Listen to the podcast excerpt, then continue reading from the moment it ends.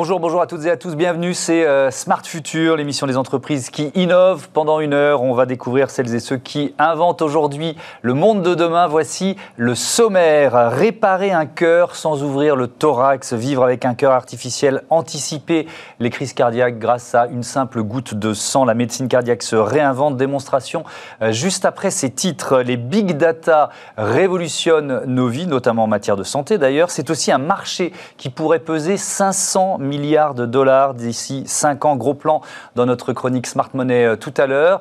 Euh, dans Smart Connect, notre rubrique consacrée aux mutations du e-commerce, vous découvrirez Piver. Piver, c'est un nouveau service de réparation de l'électroménager par visioconférence. Pour un non-bricoleur comme moi, je, trouve que ça promet, mais on verra bien. Et puis dans la seconde partie de l'émission, on parlera des matériaux de demain dans le secteur du bâtiment, béton recyclé, briques en plastique recyclé. On se lance dans l'éco-construction. Mais d'abord, on a rendez-vous chez le cardiologue. Bienvenue dans le futur.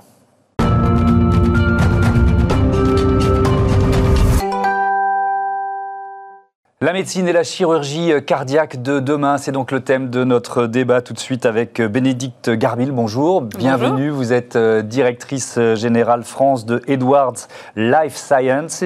Le professeur Philippe Ménaché est également euh, présent. Bonjour, heureux de vous accueillir, chirurgien cardiaque à l'hôpital euh, Pompidou, membre du conseil scientifique de la Fondation Recherche Cardiovasculaire. Et puis avec nous au téléphone, le docteur Arnaud Rosier, qui est cardiologue, chercheur en intelligence artificielle et fondateur euh, de l'entreprise Implicity. Bonjour, est-ce que vous m'entendez bien?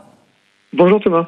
La liaison est bonne. Je viens vers vous dans, un instant. Je, vais commencer en, essayant de comprendre et, de vous demander de nous présenter vos dernières innovations aux, uns et aux autres. Bénédicte Garbil, euh, la spécialité euh, d'Edwards Life Science, ce sont entre autres, hein, il y a les, les, valves cardiaques. La dernière innovation s'appelle le TAVI. ça permet de remplacer une valve aortique sans ouvrir le thorax. Déjà, quand je dis ça, je trouve ça assez génial. Comment ça marche? Expliquez-nous. C'est très simple. Non, je plaisante. En fait, ça nécessite quand même beaucoup d'expérience. Le, concept est devenu euh, de la base de la chirurgie cardiaque. Donc, il y a des éminents chirurgiens cardiaques qui font des superbes euh, chirurgies à cœur ouvert pour remplacer les valves, les réparer. Mais certains patients, en fait, n'étaient pas éligibles. Quand c'est une chirurgie cardiaque, c'est quelque chose qui est assez lourd. Vous vous retrouvez à cœur arrêté. La réhabilitation derrière est un petit peu longue. Il y a des patients qui ne peuvent pas tenir ça. Et donc, on a trouvé une autre solution. Et c'est une invention qui vient de la France, du professeur Cribier à Rouen. Il faut rendre hommage à ça. Mhm. Euh, l'idée, c'est de passer par les artères. on, voit, on voit une simulation hein, pendant que vous parlez, donc vous pouvez la, euh, décrire. on voit donc euh, la valve qui est sertie sur un cathéter qui remonte jusqu'à la valve d'origine, la valve native. Une fois qu'elle est bien positionnée, il y a un petit ballonnet qui va se gonfler et qui va prendre toute sa place au sein de la valve aortique. Et à partir de là, la réparation est faite. Et ça, ça se fait euh, à cœur battant. Et ça se fait même en sédation consciente, c'est-à-dire que les gens, les patients qui sont souvent très âgés, ne sont même pas sous anesthésie générale. Ça défie l'entendement euh, pour un béotien comme moi. Je ne vous cache pas que la première intervention que j'ai vue, j'étais incroyable, surtout que le patient devait avoir quasiment 85, 86 voire même plus. Hein, et il était conscient deux minutes après. Et quatre jours après, souvent, ils sortent de l'hôpital. Alors justement, évidemment, ça c'est un, des effets très positifs, c'est-à-dire comme c'est moins invasif, il y a moins de, de, conséquences. Le, fait de ne pas arrêter le cœur aussi, euh, en quoi ça change le, euh, les, effets secondaires, si j'ose dire? Alors je passe sous le contrôle du professeur Ménachier, qui est nettement plus spécialiste que moi, mais forcément une circulation extracorporelle, une, une thoracotomie, c'est quand même des choses qui sont invasives. Euh, là, on parle d'une petite ponction au niveau de l'aine. c'est tout petit et ça se fait tout sous imagerie. Donc effectivement, la récupération est logiquement plus rapide. Professeur Ménaché, vous allez euh, nous expliquer ce que vous faites aujourd'hui, mais, mais quand vous avez, je sais pas, il y a, il y a 10 ans même ou, 15 ans, vous pouviez imaginer euh, euh, opérer sans ouvrir le thorax? Non, et, je voudrais insister à nouveau sur ce que vient de dire Bénédicte Garbil. C'est vraiment le mérite d'Alain Cribier d'avoir cru en ce concept contre vents et marées, car nous étions finalement très nombreux à nous dire que c'était absolument impossible. Et lui y a cru, et non seulement il l'a cru, mais euh, comme le dit le professeur Carpentier, qui, comme vous le savez, est un éminent chirurgien cardiaque, une idée n'est rien tant qu'elle n'aboutit pas. Mm. Et lui, il l'a fait aboutir, entre autres grâce d'ailleurs à des laboratoires qui ont mis à son service des technologies euh, extrêmement sophistiquées. Mais non, c'était quelque chose qui n'était pas euh, aisément envisageable. Et je dois dire que ça marche. Et oui, voilà. Et, le terme ça ne marchera jamais, dans beaucoup de domaines, on l'entend une première fois, il faut oser aller, euh, aller au-delà. Il faut vraiment rendre hommage à, l'obstination et à l'opiniâtreté d'Alain Cribier. Alors, vous travaillez, euh, Philippe Ménaché, depuis des années sur euh, la thérapie cellulaire des pathologies cardiaques et, vasculaires. 2000, c'était la première greffe mondiale de cellules souches de muscles. Aujourd'hui, elles sont, si j'ai bien compris, incluses dans une sorte de patch que vous posez dans la zone de l'infarctus, c'est ça? Oui, ça, ça a été l'essai effectivement initial où ces cellules cardiaques, hein, qui étaient dérivées de cellules souches embryonnaires, ont été intégrées dans un patch euh, assez simple que je déposais sur la zone morte du cœur au cours d'interventions, alors effectivement plus invasives de chirurgie cardiaque. Ça, ça a été la première étape, absolument. Et l'essai est terminé depuis maintenant 4 ans. D'accord. Et, il a atteint ses objectifs de sécurité essentiellement, puisque c'était vraiment, puisque c'était la première fois, c'était vraiment l'objectif initial, être mhm. sûr qu'on n'allait pas générer des complications spécifiquement liées aux cellules. Et euh, jusqu'à présent, ça a été le cas. Alors, le principe des, cellules souches, qu'est-ce que, qu'est-ce que ça apporte? Pourquoi c'est si euh, novateur? Alors, je vais vous dire, euh, la réponse que je vais vous faire n'a rien à voir avec celle que je vous aurais faite il y a cinq ans. initialement, on pensait, les uns et les autres, que les cellules greffées, allait s'intégrer dans le cœur, allait refaire du tissu cardiaque et remplacer par conséquent celui qui avait été détruit. Ça ne marche pas du tout comme ça. pas du tout. Pourquoi? Parce que les cellules en question, elles vont au bout d'un certain temps mourir. Pour autant, elles peuvent avoir des effets bénéfiques. Donc la question s'est posée de savoir comment ces effets peuvent-ils survenir alors que les cellules sont plus là. Et en fait, beaucoup d'équipes euh, euh, à travers le monde ont pu montrer que ces cellules se comportent absolument comme des micro-usines qui libèrent, une fois qu'elles sont greffées, non pas des dizaines, non pas des centaines, mais sans doute des milliers de substances biologiques qui sont autant de petits médicaments, et ce sont ces substances qui vont provoquer des phénomènes de réparation cardiaque à partir de, voies, si vous voulez, qui sont déjà présentes dans l'organe. Comme on dit, on va réveiller un certain nombre de voies dormantes grâce à ces substances libérées par les cellules, de sorte que aujourd'hui, l'orientation se fait vers la seule administration des substances en question. Mmh. Et c'est naturellement quelque chose euh, qui intéresse beaucoup l'industrie, euh, non seulement les biotech, mais les big pharma, parce que on, sort du domaine strict de la thérapie cellulaire, même si les cellules sont là, mais elles sont plus greffées, elles mhm. sont là pour produire les facteurs, et on va vers ce qu'on appelle d'ailleurs au plan réglementaire un médicament biologique. Mais, donc ça va bien au-delà de la chirurgie cardiaque. Ah ce que vous décrivez, ah euh, ça vaut pour toutes les maladies. Absolument. Absolument. Alors il y a des maladies pour lesquelles, par exemple les maladies oculaires, pour lesquelles la présence physique des cellules reste absolument, semble-t-il, nécessaire. Je parle sous le contrôle des ophtalmos. En revanche, dans d'autres euh, disciplines, euh, on a pu vraiment démontrer la stricte équivalence, la stricte équivalence entre la greffe des cellules et la seule administration du médicament biologique qui représente l'ensemble des produits sécrétés. Et, là, sur des interventions euh, précédentes, vous avez plusieurs années de recul pour, euh, pour évaluer l'état de santé des patients Alors oui, puisque la première malade que j'ai opérée, c'est maintenant, ça, fera sept ans au mois d'octobre prochain, et le plus récemment opéré, c'est quatre ans et demi. Et donc, comme je vous le disais, c'était une étude de, faisabilité et de sécurité, donc il faut toujours se méfier des conclusions sur l'efficacité. Mhm. En tout cas, cette étude a eu en tout cas le mérite de rassurer un certain nombre d'équipes de par le monde qui étaient dans les starting blocks et n'osaient pas trop se lancer et qui, constatant que finalement il n'y avait pas de complications particulières, développent aujourd'hui des essais. Il y en a en Chine, il y en a au Japon, il y en a un qui vient de démarrer en Allemagne et un prochainement à Stanford. Mhm. Alors on va voir maintenant ce que l'intelligence artificielle peut aussi bouleverser dans, euh, vos métiers respectifs et dans, la médecine et la chirurgie cardiaque. Arnaud Rosier, euh, c'est le métier d'Implicity. Vous, euh, vous analysez les datas et vous mettez cette analyse au service des cardiologues, c'est ça? Oui, en quelque sorte. Alors voilà, Thomas, vous avez eu un peu le, les, trois volets là de, des innovations en santé. On a eu d'abord le, matériel, euh, qui est, enfin, il y a vraiment énormément de choses en cardiologie. Après, il y a l'aspect biologique un peu. Nous, on va être dans le dans le numérique effectivement. Ça vient finalement d'une opportunité et d'une contrainte à la fois. Moi, en tant que cardiologue, je suivais mes patients qui étaient équipés de pacemakers, donc des appareils qui régulent leur rythme cardiaque.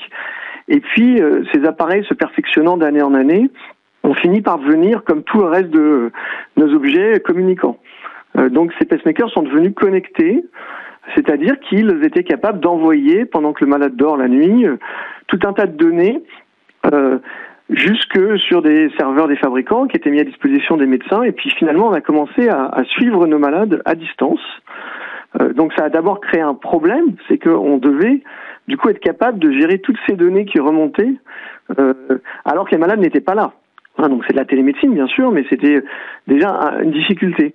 Et finalement, euh, j'ai voulu créer cette entreprise Implicity, qui est une entreprise qui, vise à créer les outils pour euh, résoudre ce nouveau métier des médecins et des équipes soignantes qui consiste à euh, garder le lien avec leurs patients par le biais de toutes ces informations qui sont susceptibles de remonter, bien sûr, des pacemakers. Et là, c'est un cas particulièrement euh, intéressant et c'est quelque chose qui est implanté dans le corps humain. Donc, vous voyez que c'est assez excitant, mais aussi de tous les objets connectés dont on parle souvent et qui sont susceptibles d'améliorer les informations physiologiques dont on dispose sur les patients dans le temps quand les patients sont à l'extérieur de l'hôpital.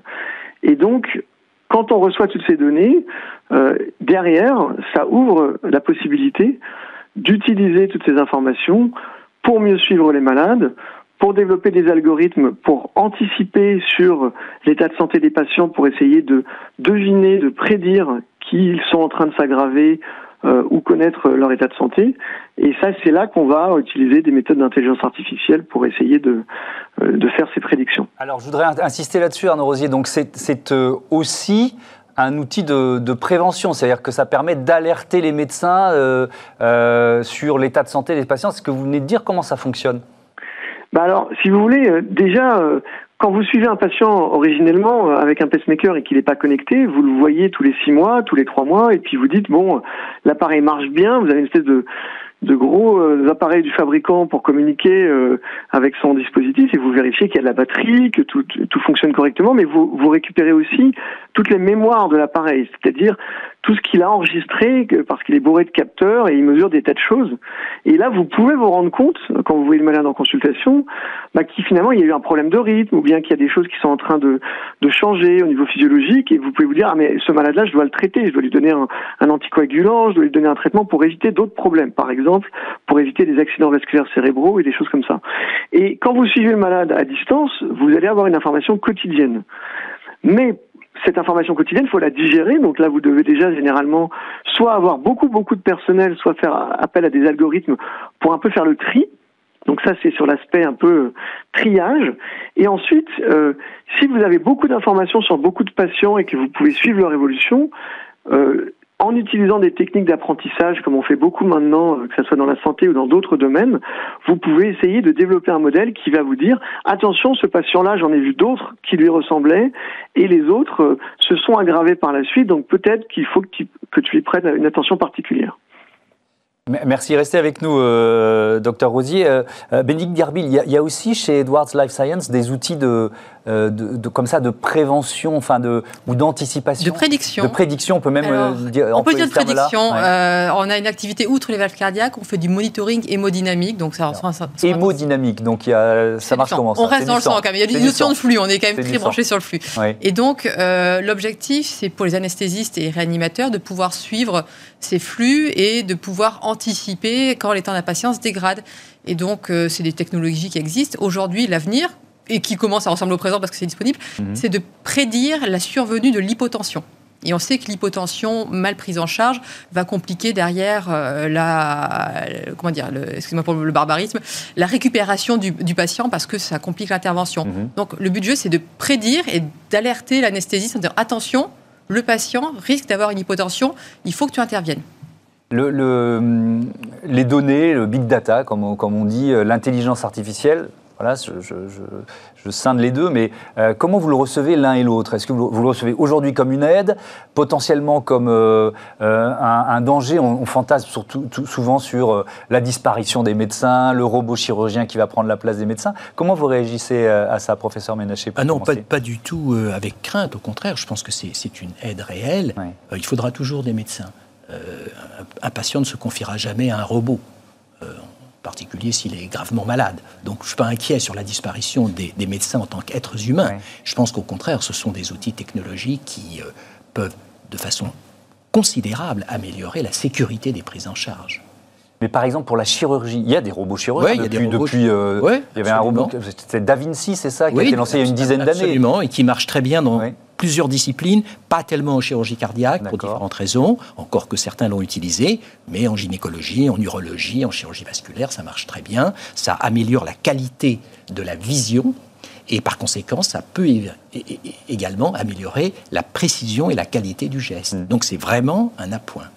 Les données couplées à des algorithmes, à de l'intelligence artificielle, mais c'est aussi une aide au diagnostic d'une manière générale, en santé en général et en, et en médecine cardiaque en particulier. Exactement. Et puis il y a la notion de détecter les patients il faut savoir détecter, il faut savoir intervenir tôt, et pour ça, les données sont extrêmement nécessaires. Mm. Et donc, c'est vrai qu'il y a un enjeu de collecter les données, on n'y est pas encore, je pense, aujourd'hui. Hein, euh, il y a beaucoup de bases de données. Il faut pouvoir les analyser et identifier quels sont les marqueurs. C'est ce qu'expliquait votre invité, euh, le docteur Rousier. Euh, c'est identifier des signaux en, analysant des grandes bases de données pour opérer un, mode opératoire qui se, qui se répète chez des patients et dire ah celui-ci il est à risque.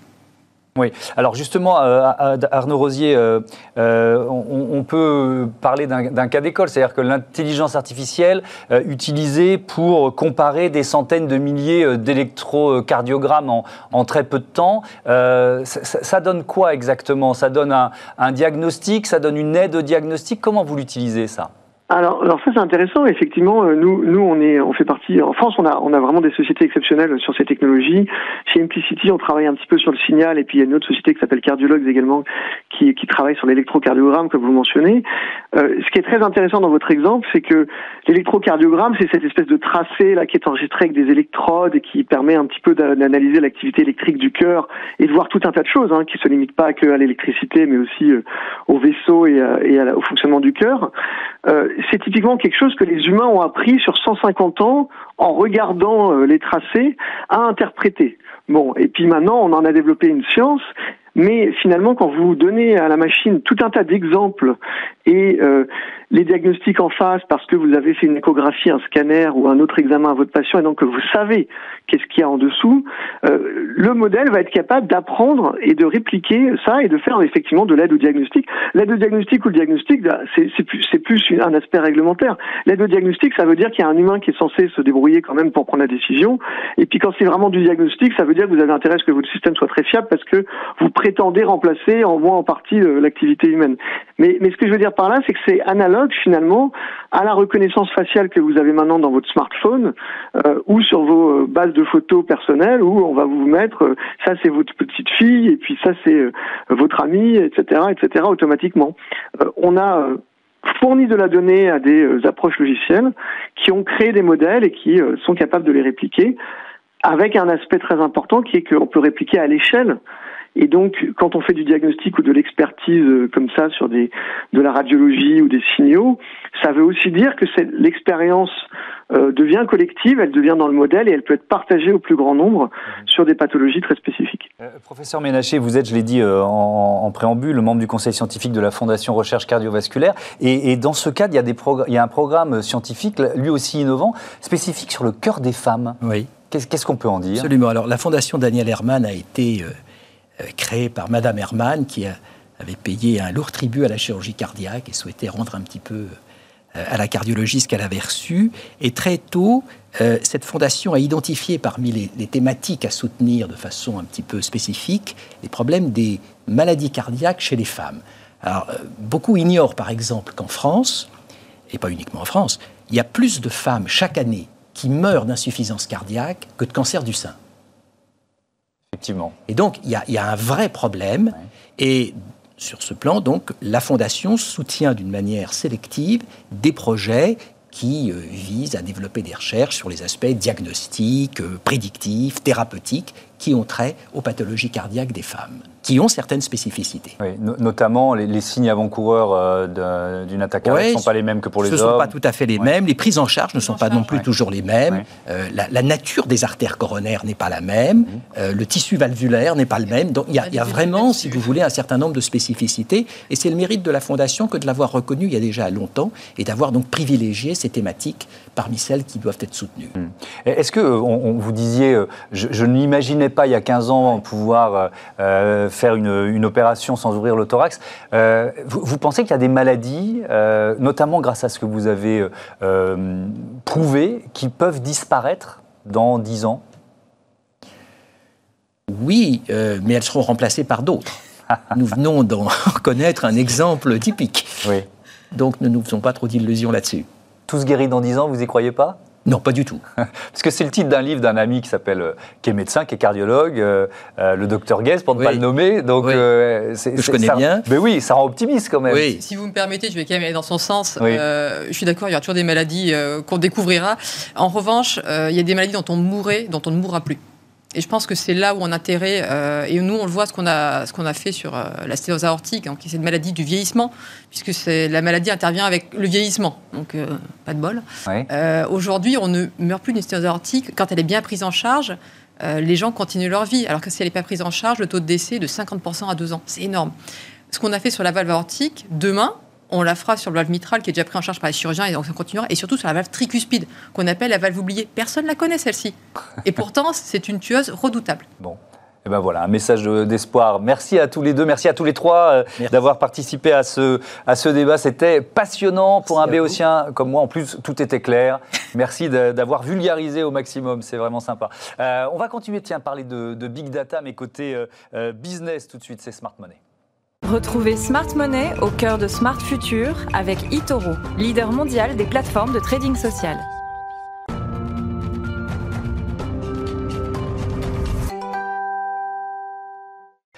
Smart Money, euh, notre zoom hebdomadaire sur les euh, placements d'avenir, les secteurs de la tech aussi avec euh, Antoine Fraisse-Soulier. Bonjour. Bonjour. Heureux de vous retrouver, responsable de l'analyse de marché chez eToro. On va donc parler des, des, big data. On va décortiquer le marché des, des big data tout de mm. suite. Et peut-être commencer par définir de quoi l'on parle, parce que tout le monde utilise le terme, mais, mais voilà, c'est quoi exactement? Oui, c'est vrai qu'on peut donner une définition du big data. Donc en français, littéralement, c'est les, grosses données. Mm. C'est en fait, ça désigne l'ensemble des données numériques qui sont produites par de des technologies, en fait, tout simplement. Donc, ça va recouper tout type de données. Hein. Ça va être aussi bien les données d'entreprise, euh, notamment les mails, les documents, que le contenu publié sur le web. Donc ça peut être les échanges sur les réseaux sociaux, euh, les, euh, les, achats en ligne, mhm. euh, également les, les, données, aussi les données transmises par les, les, objets connectés. Donc vraiment, ça recoupe tout, tout type de données. Et alors, les, spécialistes de la big data parlent souvent des 4 V. C'est quoi les 4 V? Alors, effectivement, les 4 V, c'est tout d'abord le volume, qui est forcément en massif hein, et très important. la variété des données, hein, on, on, regroupe à peu près trois types de, de, de données. les données brutes, euh, données euh, non structurées et semi-structurées. Mhm. Ensuite, il y a également la vélocité, et ça c'est très important parce que le fait que ces données soient récoltées, analysées et puis stockées, euh, ça se fait en temps réel. Mhm. Et le quatrième V, qui est peut-être le plus important, c'est la véracité, c'est-à-dire que les entreprises sont très à cheval sur justement la crédibilité de la source et aussi la qualité du contenu de, ces données. Alors, on, imagine, on le voit dans, nous dans cette émission régulièrement, c'est un peu dans tous les secteurs. Quels sont les secteurs concernés par le big data aujourd'hui? En fait, l'idée principale du big data, c'est que plus vous en savez sur quelque chose, plus vous allez pouvoir en tirer de l'information. Mmh. Ça va être un formidable outil d'aide à la décision. Et euh, notamment, euh, le big data est très utilisé à des fins marketing, euh, notamment dans les développements de produits ou l'expérience client. C'est-à-dire qu'aujourd'hui, une entreprise peut maintenant prédire quel segment de sa clientèle va utiliser tel ou tel produit mhm. et à quel moment on va lancer le produit sur le marché. Donc c'est vraiment très utile pour à des fins marketing. Ensuite, il y a les objets connectés. Les objets connectés euh, utilisent les big data pour pour fonctionner tout simplement, c'est mhm. indissociable. Le machine learning, qui est une technologie d'intelligence artificielle, on en a parlé la semaine dernière. Mhm. Le machine learning utilise forcément euh, le big data parce qu'on a créé des, ordinateurs qui sont capables euh, d'apprendre par eux-mêmes et c'est avec le big data, enfin les, données en masse qui peuvent, qui peuvent fonctionner.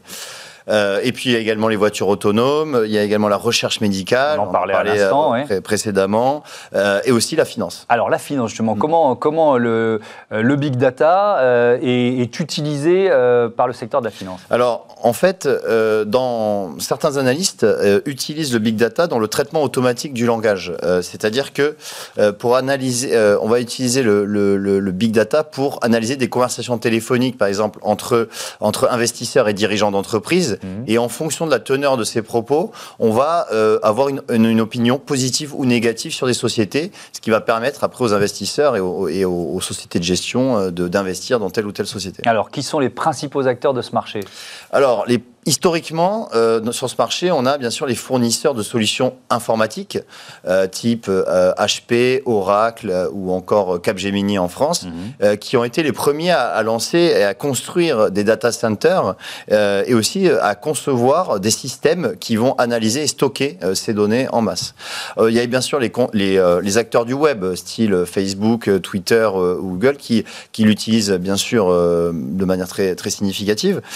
ensuite, il y a les spécialistes spécialistes de solutions big data qui sont arrivés il y a une dizaine d'années. Mhm. On va citer euh, donc euh, Teradata, IMC ou encore Hortonworks qui sont les leaders. Et puis en France, euh, les pionniers ont été Urance et Dataiku hein, qui ont été les, pionniers dans le big data. ensuite, on va aussi avoir des, sociétés comme Criteo ou Squid qui sont plus dans l'analyse des données. Ma question traditionnelle de, de fin de chronique, faut-il investir?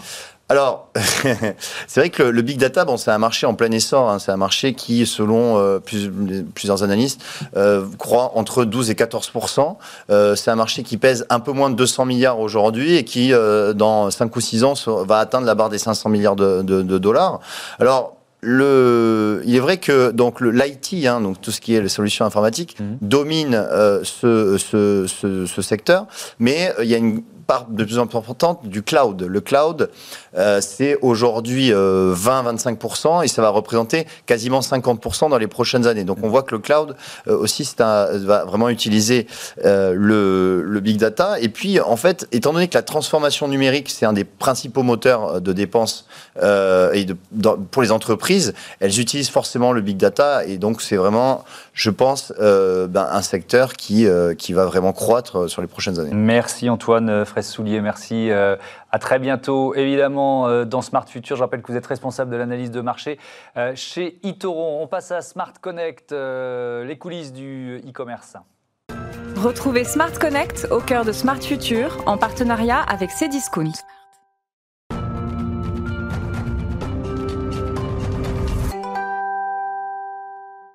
Smart Connect euh, avec euh, Van Fantan, qui est cofondatrice, directrice générale de Piver. Bonjour, bienvenue, heureux de vous accueillir. Euh, Piver, c'est un service de réparation par visioconférence. Vous l'avez créé quand et, et pourquoi? C'était quoi l'idée de départ? Alors, Piver, l'entreprise a été fondée en octobre 2019 mais on travaille dessus avec mon associé Marine depuis mai 2019, donc c'est un projet qui est quand même assez récent. Il est parti euh, vraiment d'un constat que le gros électroménager était assez mal adressé en termes de solutions de réparation. On avait fait une énorme étude euh, auprès de plusieurs centaines de clients pour savoir justement comment ils géraient la fin de vie de ces appareils qui sont plutôt massifs, assez lourds et relativement chers quand même dans les budgets des foyers. Et c'est vrai que euh, les solutions de réparation soit quelqu'un vient à votre domicile et euh, forcément avec le déplacement, les coûts sont de plus en plus chers. Euh, soit vous essayez de réparer tout seul, mais il y a tellement de solutions et d'informations sur Internet que ça peut prendre beaucoup de temps. Soit vous achetez du neuf, et c'est vrai que dans l'ère de l'économie circulaire, où on est de plus en plus concerné sur euh, l'impact de nos déchets, ce n'est pas une solution qui est vraiment viable. Euh, on, jette, on jette trop souvent de l'électroménager qui est réparable. Ça, c'est vraiment aussi le point de départ de votre démarche. Ça, marche comment, en fait C'est quoi? C'est un site C'est une appli C'est Comment ça fonctionne, Piver Alors, on a un site Internet, piver, pivr.fr. Mmh. Donc, si vous, Thomas, vous avez un problème de lave-linge, disons, euh, ce soir en rentrant chez vous. Ah bah non, vous allez me porter l'œil. ne... Non, imaginez. Ne vous inquiétez pas, allons-y. Et euh, si jamais euh, vous pouvez, si vous avez une panne, vous pouvez aller directement sur notre site pour prendre rendez-vous pour un premier appel gratuit de préqualification. Mhm.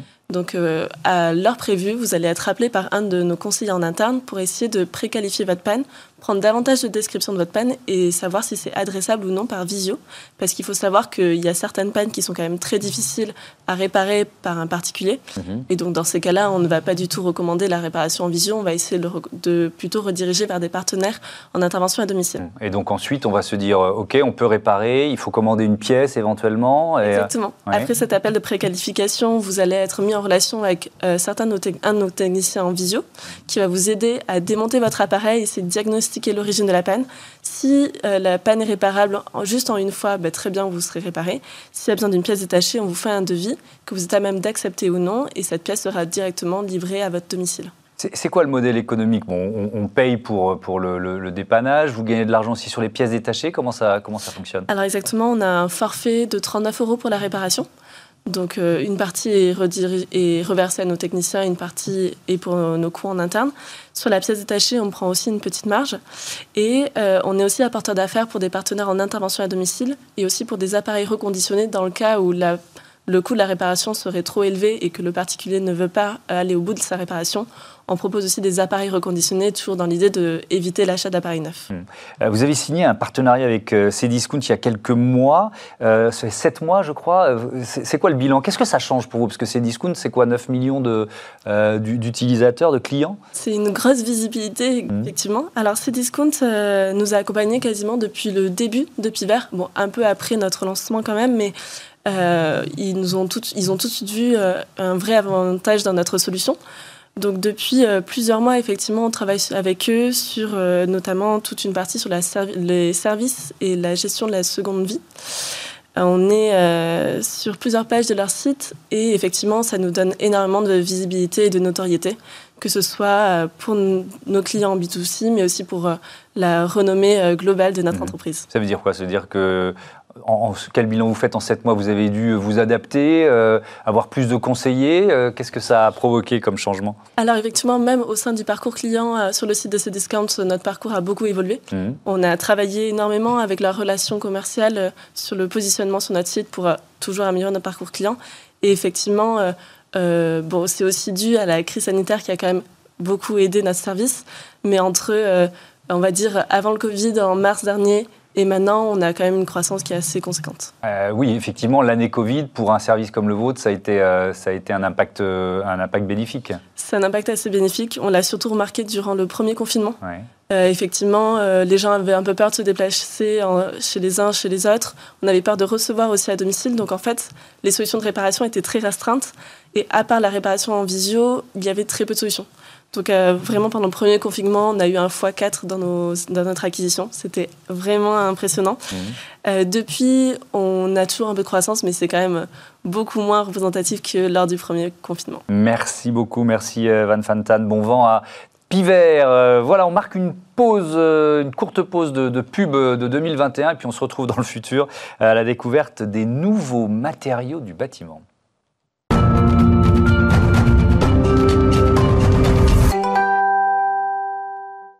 La seconde partie de ce Smart Future euh, dans laquelle on explore, comme chaque semaine, la ville euh, intelligente. Tout à l'heure dans Smart Move, on va grimper sur euh, les vélos éco-responsables et recyclables de Mobius Bike, un mariage entre le bambou et l'aluminium, vous verrez. dans la chronique Horizon 2040, Olivia Hieré-Dobré nous présentera ces immeubles champignons ou comment le mycélium peut se transformer en matériau de construction. Ça fera certainement réagir les invités du débat de Smart City. Tout de suite, on vous dévoile les bâtiments et les matériaux du futur. Réinventons la mobilité de demain dans Smart City avec SEAT. Quels matériaux pour les bâtiments du futur? C'est le thème de notre euh, débat. Tout de suite, on répond à cette question avec Stéphane Poulard. Bonjour. bonjour. Président de l'entreprise de terrassement Poulard. Jean Pouletti, bonjour. Bonjour. Bienvenue, vous êtes directeur commercial et marketing de l'atelier euh, Samji. Et puis euh, avec nous en visioconférence, Claude Lefrançois, initiateur du mouvement des habitologues, une formation à l'analyse des bâtis anciens. Vous avez consacré plusieurs livres à l'éco-construction. Bonjour, bienvenue, vous m'entendez bien? Oui, bonjour. Oui, oui, je vous reçois haut et clair. Parfait. Comme disait militaire, merci beaucoup. On vous revient vers vous tout de suite. Je voudrais commencer avec mes invités en plateau pour que vous présentiez euh, euh, l'un et l'autre vos, euh, vos, innovations. Stéphane Poulard, vous avez mis au point un béton recyclé. Il faut nous le présenter. C'est quoi les caractéristiques de ce béton recyclé? Alors, c'est un béton qui est issu de, des bétons de, démolition on les broie et, à la sortie, on a du sable et des gravillons pour refaire des, bâtiments comme, comme les bétons comme les bétons de, granulats naturels. Mmh. Quand, on vous entend, ça semble simple. Ça a pris un peu de temps, j'imagine, de, recherche, de développement pour, arriver là euh, Je travaille dessus depuis 2010. Pourquoi Qu'est-ce qui était compliqué en fait? En fait, il y a toute une mise au point. Faut, euh, pour avoir des, matériaux de, qualité, il faut, il faut tout, un, tout un process de, mise au point sur chaque... Euh, chaque caractéristique de, ces matériaux. Mhm. Et euh, sur chaque phase du, process, il faut travailler sur la, sur la dureté du, matériau, sur sa propreté, sur sa porosité, sur sa forme. Et en fait, il y a vraiment toute une mise au point à, travailler. Et, ensuite, on peut, on a pu lancer la production en 2017. L'un des enjeux, je crois, c'est aussi de, séparer le béton des autres déchets de, démolition. Ça, alors, ça c'est peut-être la phase initiale d'ailleurs. Oui, c'est la phase initiale, c'est la phase lors des démolitions. Mmh. lors des démolitions, on, retire le bois, le, le maximum de plastique, de plâtre, mais tout ne peut pas être retiré. Et dans ce process, on va finir de retirer, euh, on va finir de nettoyer ces, matériaux. Mmh. Et vous avez breveté euh, ce béton recyclé, qui est maintenant utilisé. Process. Ouais, qui est utilisé depuis combien de temps? Qui est utilisé depuis 2017 et euh, qui est donc par au début les, des artisans autour de chez nous et maintenant par les industriels de, de, la région et de Paris. Euh, Jean Pouletti, l'atelier Samji a, a, mis au point une, une brique qui n'est euh, qui est pas comme les autres. votre matière première, c'est quoi? C'est du plastique recyclé, c'est ça? Voilà, c'est ça. En fait, nous, c'est des, granules, c'est pareil, hein, c'est des granules de, de, plastique recyclé. Donc, c'est un peu le même principe, c'est-à-dire qu'on récupère les déchets, on les nettoie on les broie et on les trie par couleur. Donc ça, c'est, enfin, on les trie par couleur avant de les broyer. C'est plus simple. Et après, on, on, injecte ça pour en faire des briques à l'aide d'une extrudeuse. Euh, voilà, donc Là aussi, ça, ça semble simple. ça, a dû être un peu plus compliqué que ça à mettre au point, non? Euh, Alors, à mettre au point, nous, on a été accompagné par euh, Precious Plastic. Oui. Euh, donc on a suivi, on fait partie de ce mouvement et euh, on s'entraide un petit peu. Il y a plusieurs entreprises qui travaillent sur le sujet mhm. et euh, on a suivi le, voilà, on a su, on, s'est jeté dedans et donc maintenant on commence à faire d'autres choses que la brique également. Mhm. Par exemple Alors on fait des panneaux et, on se travaille aussi, on développe des nouveaux procédés avec des sociétés de rotomoulage pour faire des modules qui seraient adaptés soit aux boutiques ou aux particuliers. On, travaille dessus actuellement.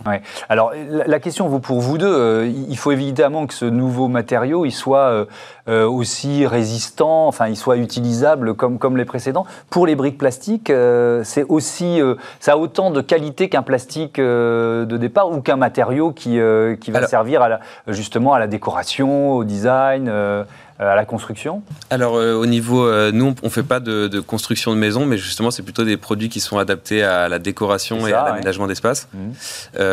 alors oui, c'est très solide. Enfin, la brique, elle fait 1,5 kg de plastique recyclé, donc ça représente quand même un, bon bloc de plastique. Et les panneaux qu'on pratique, ils font, on peut choisir entre 10 et 20 mm d'épaisseur. C'est une résistance qui est comme je dirais du bois massif. Euh, ça se travaille aussi bien que le bois massif d'ailleurs. Et euh, voilà, les, problèmes qu'on a euh, aujourd'hui, c'est surtout les résistances au feu qu'on essaie de travailler au maximum. Et c'est en cours de procédé. Nous, on est une jeune société. on a un an et demi d'existence. Donc voilà, mais c'est un, il y a encore de, il y a la recherche euh, et c'est ça qui est, passionnant. Claude Lefrançois, on vient de, voilà, j'ai pris le temps de, présenter ces deux innovations. Euh, on est vraiment au cœur de, l'économie circulaire. Est-ce que vous diriez que c'est tout simplement le, euh, l'avenir du bâtiment, l'économie circulaire? Il n'y a, a, plus d'alternative. Est-ce que vous allez jusque-là? Alors, je vais plus loin. Je vais plus loin dans le sens où recycler, c'est déjà apporter une transformation, euh, consommer de l'énergie, de transport, euh, de mécanisation, etc. Alors que euh, le, le, mieux serait probablement de ne pas avoir à recycler, puisque comme on dit que l'énergie la moins polluante est celle qu'on ne consomme pas, je dirais que le recyclage le plus facile est celui qu'on n'a pas besoin de faire. Et donc, euh, notamment dans l'immobilier ancien, puisque euh, bon, j'ai été constructeur, enfin bon, j'ai travaillé un peu euh, dans, les deux domaines, mais l'immobilier ancien a l'avantage de déjà exister. Et une étude faite par l'ADEME donc laisse apparaître que euh, si on prend une même surface habitable et un même, une même destination d'usage, si on prend un bâtiment neuf que l'on va amener à un niveau de BBC, bâtiment basse consommation, hein, pour une même surface, il faudra 40 à 80 fois plus de ressources que pour avoir le même niveau BBC en partant d'un bâtiment déjà existant et en le remettant au niveau actuel de ce que l'on souhaite avoir en termes de confort. Donc c'est euh, possible, pardon, pardon interrompre, c'est possible quel que soit le, l'ancienneté, le style du, du, bâtiment, dans des, même dans des bâtiments, dans des quartiers historiques, euh, euh, cette démonstration, elle vaut pour l'ancien en général?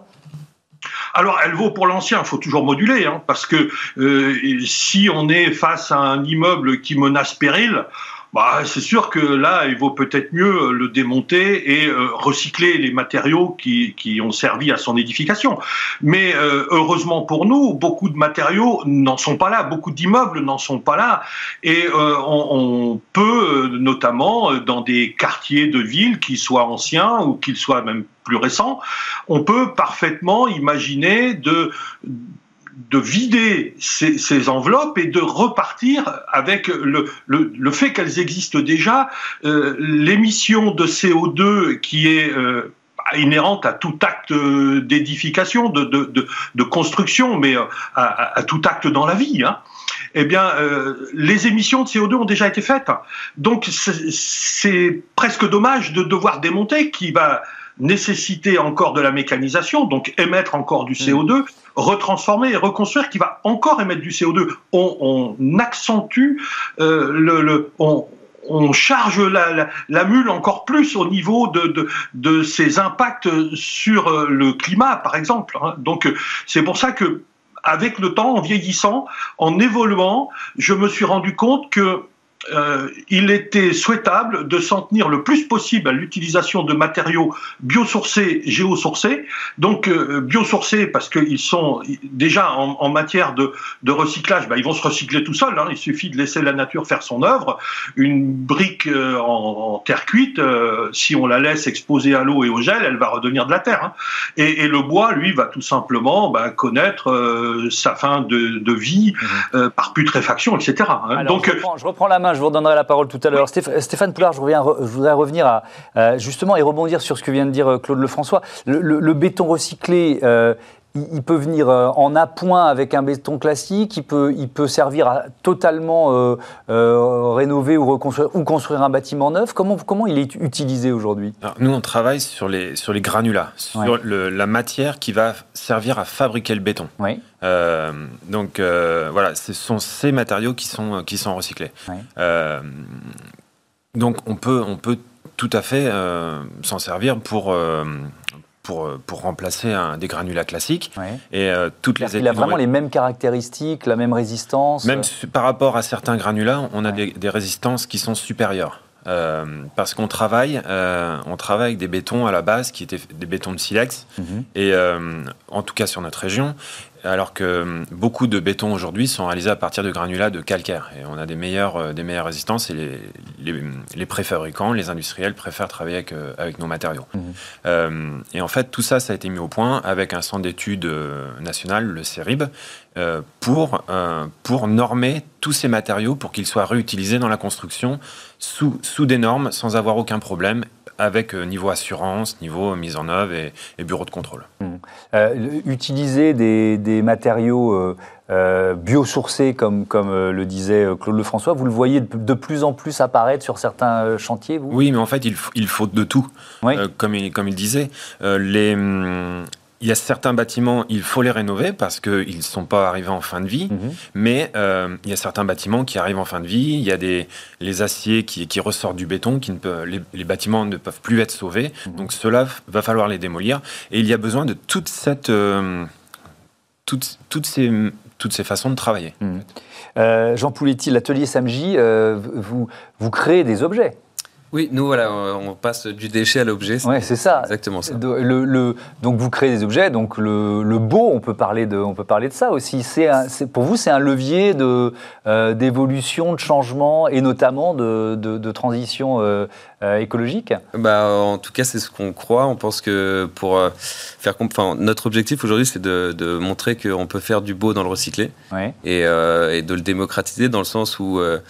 Euh, le fait qu'on trie les couleurs, euh, qu'on sépare ces plastiques, euh, ça nous permet de, pouvoir gérer la, pièce finale très colorée, alors que le plastique recyclé qu'on connaît aujourd'hui est souvent issu, enfin, mélangé, donc toutes les couleurs mélangées, ce qui crée une couleur assez marron. Et là, c'est l'objectif, c'est de pouvoir justement bah, créer des couleurs avec des, matériaux recyclés et donc du, beau On, a vu, on va peut-être pouvoir la remettre, des images de. C'est, je pense que c'est une, une, boutique sur laquelle vous avez, vous avez travaillé. ça fait partie des. Voilà, on revoit l'image. Ça fait partie des, chantiers sur lesquels vous, vous, bossez, c'est ça? Oui, alors aujourd'hui, c'est vrai qu'on travaille énormément avec les magasins, donc tous la partie retail design. Mhm. Et on propose également des ateliers qui sont faits en magasin. Avec, euh, on déplace une sorte de mini-usine où on transforme le plastique en direct euh, pour euh, que, que, le client voit l'impact, enfin, la, possibilité de recyclage, sans voir trop les difficultés qu'on a derrière à trier le plastique. Mais l'objectif, c'est de montrer que c'est possible et d'avoir un objet beau pour que justement bah, prendre, faire prendre conscience aux gens que voilà l'intérêt de mettre le plastique au bon endroit, dans la bonne poubelle, finalement, ça sert. Avec un impact direct. Euh, Claude Lefrançois, est-ce qu'il y a d'autres euh, nouveaux matériaux? Vous avez parlé des matériaux biosourcés, mais est-ce qu'il y a d'autres euh, nouveaux matériaux qui, qui apparaissent, qui viennent voilà, compléter les deux innovations dont on parle ici? Alors euh, oui, bien sûr, il y, a, toujours un tas de, nouvelles possibilités qui se font jour. Euh, je rejoins tout à fait ce que disait Monsieur Poulard. Hein, et, on a besoin de, toutes les ressources, hein, c'est évident, euh, puisque on, est en, pleine rénovation urbaine, par exemple, et les, les, ressources, on en a besoin. Alors, par contre, euh, plutôt que de parler de nouvelles ressources, euh, moi j'aimerais bien qu'on voit se développer plus des ressources euh, produites, enfin des, des, matériaux produits à partir de ressources connues et anciennes. Euh, par exemple, euh, on voit un retour de la chaux, euh, on voit que le bois euh, reprend une place prépondérante dans le bâtiment, ce qu'il a eu pendant des siècles et des siècles, hein, si ce n'est avec l'invention du ciment Portland, qui fait que le XXe siècle a fait un petit peu à, échapper au, au diktat des, des matériaux naturels. Mais c'est un retour vers le naturel. Euh, on voit de plus en plus euh, apparaître des bétons à base de chanvre, de chaux, etc. Euh, la terre refait aussi reprend sa part de, de, marché et apporte sa contribution. notamment le chantier, par exemple, du Grand Paris va générer des quantités phénoménales de terre. Il va falloir à un moment donné que l'on trouve des destinations d'usage à cette terre et, et en la valorisant le mieux possible. Donc, euh, je, ne pense pas qu'on puisse opposer la modernité et, l'ancien en disant que les matériaux anciens eh ben, seraient un peu, un peu dépassés et les matériaux modernes auraient d'autres capacités, euh, peut-être meilleures, plus grandes. Je crois que simplement il y a des destinations d'usage, il y a euh, des possibilités pour chaque matériau à trouver sa place et euh, le biosourcé doit y contribuer de plus en plus. D'ailleurs, c'est ce vers quoi tend la RE 2020. Hein. Euh, et euh, le, le géosourcé, ben, pour limiter euh, les déplacements, c'est aussi très important de le prendre en compte. Stéphane Poulard, ça vous a fait réagir le, le, chantier du Grand Paris, cette, cette quantité effectivement impressionnante de, de, terre. Qu'est-ce qu'on va en faire? Qu'est-ce qu'on peut en faire? Oui, tout à fait. En fait, c'est la phase 2 Granudem. au début, on a travaillé sur les bétons de démolition. Maintenant, on travaille sur les terres de terrassement et on récupère tous ces sables et ces pierres qui sont dans ces terres. Et en fait, on, on peut recycler jusqu'à 70% euh, même des fois 80% de ces terres. Et en fait, donc, on évite beaucoup de transport aussi. Mmh. Euh, on transforme les matériaux en ville. Euh, en fait, les villes sont nos carrières de demain.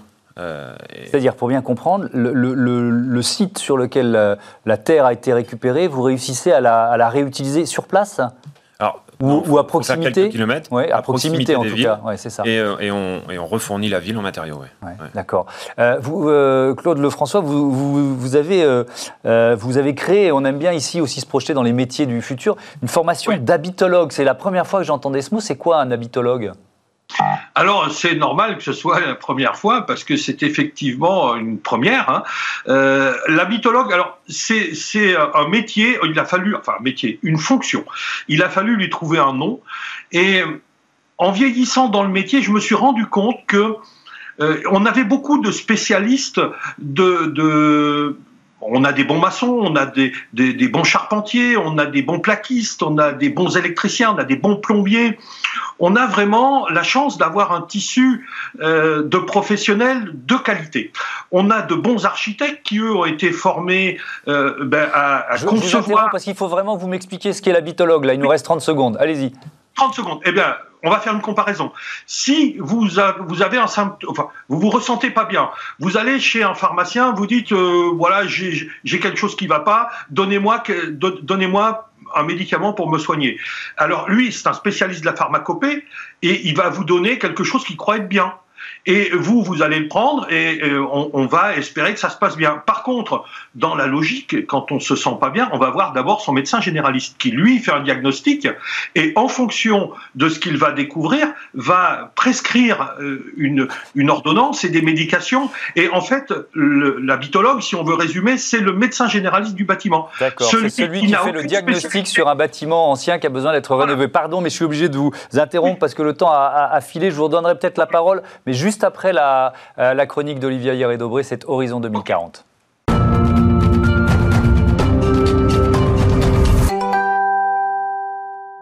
Horizon 2040, la chronique d'Olivia Hieré-Dobré. Bonjour Olivia. Est-ce qu'on va. Vous vous souvenez des Schtroumpfs? Vous avez forcément lu cette bande dessinée ou vu les dessins animés. Ils vivent dans des champignons. Est-ce qu'on va pas, nous aussi, se mettre à vivre dans des champignons? En tout cas, euh, des scientifiques, des architectes se tournent de plus en plus vers ce matériau, Olivia. Mais tout à fait, Thomas, parce que les champignons possèdent de nombreux atouts, du moins euh, le mycélium, c'est la partie euh, filamenteuse du champignon qu'on peut comparer grossièrement à ses racines. Elle est enfuie dans le sol et les minéraux qui servent à fabriquer sa partie visible, euh, son pied et sa coiffe.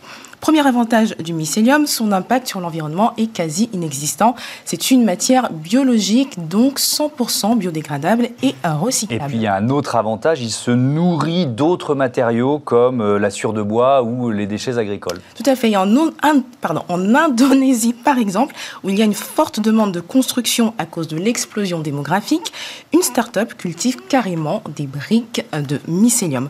Pour cela, elle le mélange à des déchets fournis par des agriculteurs euh, le place dans un moule et le laisse s'y développer.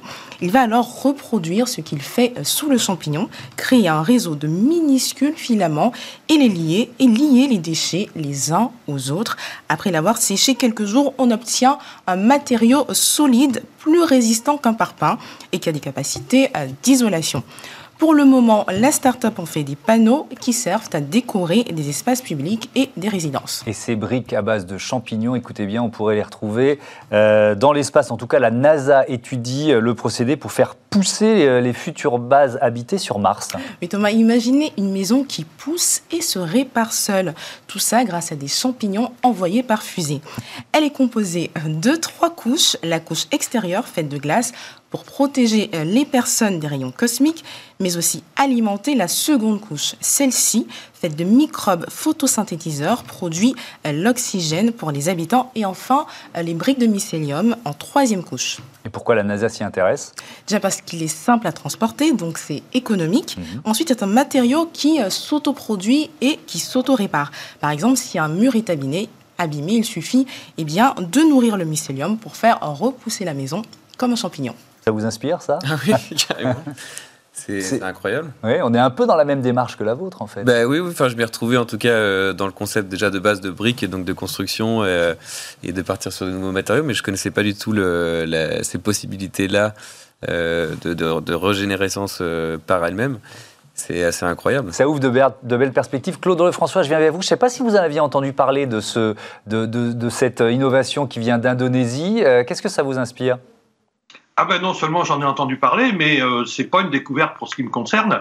Et notamment, euh, Monsieur Poulard disait que les, les immeubles anciens peuvent de, de, temps en temps avoir des pathologies, notamment les ferrailles qui gonflent, etc., qui font que les bétons se fissurent.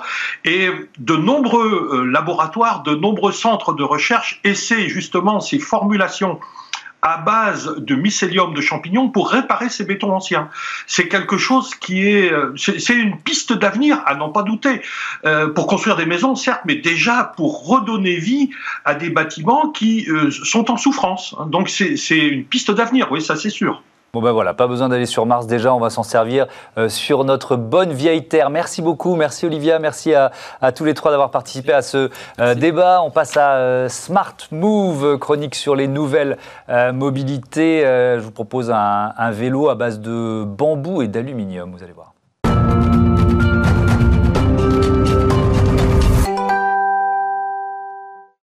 Smart Move, on explore les euh, innovations euh, en matière de nouvelles mobilités avec euh, Mobius Bike aujourd'hui. Bonjour Iman Lalali Benberim, bienvenue. Bonjour. Heureux de vous accueillir. Vous êtes ingénieure en mécanique, cofondatrice de Mobius Bike, lancée en novembre 2020. Vous y réfléchissez depuis un peu plus longtemps, ça fait combien On y de temps travaille concrètement depuis début 2020, oui. Depuis le début de l'année 2020. Des vélos qui sont donc éco-responsables et recyclables. à partir de quels matériaux vous les avez imaginés et conçus, ces vélos? Alors le cadre est fait à partir de 70% de bambou. Euh, le reste du cadre est fait avec de l'aluminium recyclé. Et puis pour les céleries, on a choisi du cuir de raisin issu du recyclage euh, de l'industrie viticole. Mmh. Euh, ce, mariage entre le bambou et l'aluminium, ça peut sembler étonnant. vous l'avez breveté, ça a demandé beaucoup de, recherche, de travail? Alors deux choses. Oui, on l'a breveté. L'assemblage bambou-aluminium fait l'objet d'un brevet en, France et ailleurs mmh. pour Mobus Mobility. Euh, ensuite, le, le, vélo bambou avec un assemblage aluminium, en fait, finalement, c'est quelque chose qui existe déjà, euh, notamment en Asie, qui a fait ses preuves à la fois euh, mécaniques et de durabilité, mais aussi de matériaux qui absorbent très bien les vibrations sur un vélo. Donc, on s'appuie aussi sur l'expertise, le savoir-faire et le recul qu'on a ailleurs.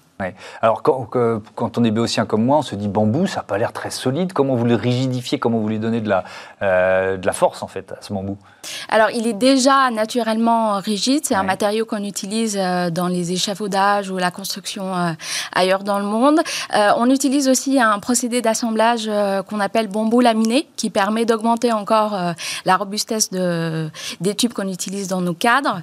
et puis, un vélo Mobius qui est livré, évidemment, a subi tous les tests mécanique électrique, il sera complètement certifié. Mmh. Vous avez aussi euh, décidé d'abandonner la bonne vieille euh, chaîne à vélo traditionnelle. Pourquoi? Euh, c'est une bonne question. une courroie permet à la fois de réduire le nombre de pièces, puisqu'on évite d'avoir un carter qui souvent est en plastique, quasiment systématiquement. Mmh. et puis, c'est un équipement qui permet de réduire la maintenance et d'augmenter la durée de vie du vélo, en plus d'être propre et silencieux. Donc on est, on est dans cette euh, euh, démarche que je comprends euh, vraiment globale. Vous avez dit, OK, on va créer un vélo, mais à chaque étape, vous avez listé en, cherchant d'être le plus éco-responsable possible. C'est exactement ça. C'est-à-dire qu'on est parti du constat que le vélo aujourd'hui est une des solutions, voire la solution de mobilité la plus efficace quand on compare euh, par rapport à un véhicule thermique. Le on sait que le transport thermique, c'est 30% de pollution en, France, 20% dans le monde. Mhm. Euh, par rapport à, au transport en commun que j'ai euh, à titre personnel, comme beaucoup de citadins, beaucoup éprouvé, c'est de plus en plus pénible. Aujourd'hui, le vélo se, est la solution de mobilité, en particulier post-pandémie. Mhm. Euh, mais c'est quelque chose qui est dans l'usage éco-responsable, mais quand on dézoome et qu'on regarde l'ensemble du cycle de vie produit, eh ben pas forcément. Je citerai trois exemples. Euh, on utilise beaucoup des aciers, des, de l'aluminium vierge avec des extractions de bauxite et des procédés extrêmement énergivores. On utilise des cuirs animaux avec des tannages toxiques.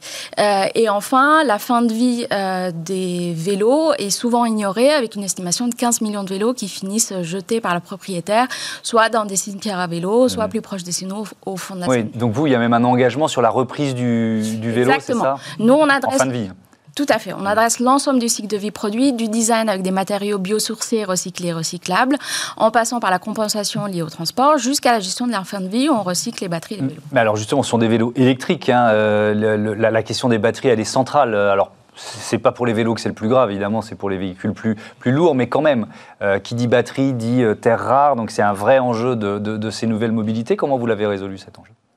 Alors c'est sûr, euh, une batterie ça pousse pas dans les arbres. Mmh. maintenant aujourd'hui, il faut comparer ce qui est comparable. Ce qu'on cherche à remplacer en premier lieu, c'est le transport thermique et on cherche à le faire sans créer de problématiques par ailleurs, c'est-à-dire en adressant le problème de bout en bout.